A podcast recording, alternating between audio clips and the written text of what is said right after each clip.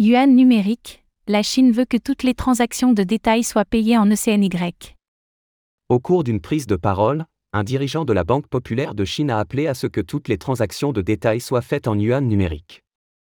Il a par ailleurs défini ce qu'il considérait comme des ventes au détail. Lumière sur cet important chantier.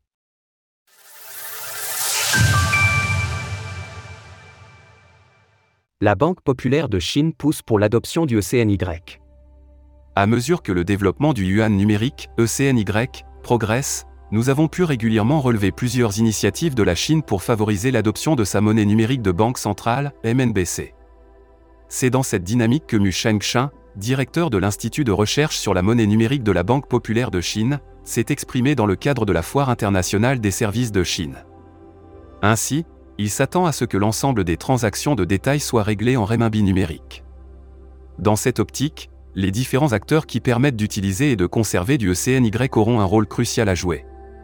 Wesha, Alipay, les applications mobiles des banques commerciales en tant qu'institutions opérationnelles et d'autres applications d'établissements de paiement tiers sont toujours utilisées comme wallet. Bien entendu, ces fournisseurs de wallet, y compris les institutions exploitant le renminbi numérique, doivent être sensibilisés à la conformité, obtenir les licences financières correspondantes et se conformer à la réglementation une transition par étapes. Concrètement, Mu Shengshan n'a pas donné de date précise quant à ce déploiement à grande échelle du ECNY, cela doit encore nécessiter quelques travaux.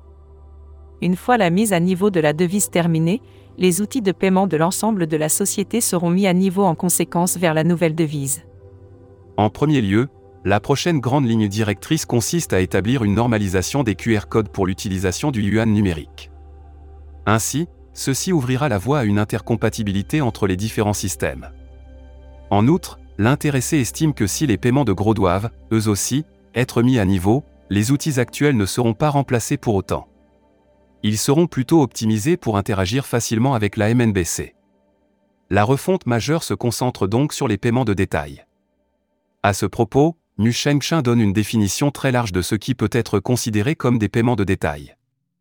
En effet, il s'appuie sur la définition de la Banque des règlements internationaux selon laquelle une transaction de gros concerne en fait un paiement entre deux institutions financières. Dès lors, toutes les autres transactions seraient qualifiées de vente au détail, quelle que soit la taille du montant. En d'autres termes, tant qu'une partie est un particulier, une entreprise, une institution ou une unité gouvernementale, toutes les transactions de paiement sont des transactions de détail. Cela montre donc l'ampleur du chantier qui attend la Chine, et l'évolution des travaux dans ce secteur pourrait inspirer d'autres gouvernements à travers le monde. Source de Paper. Retrouvez toutes les actualités crypto sur le site cryptost.fr.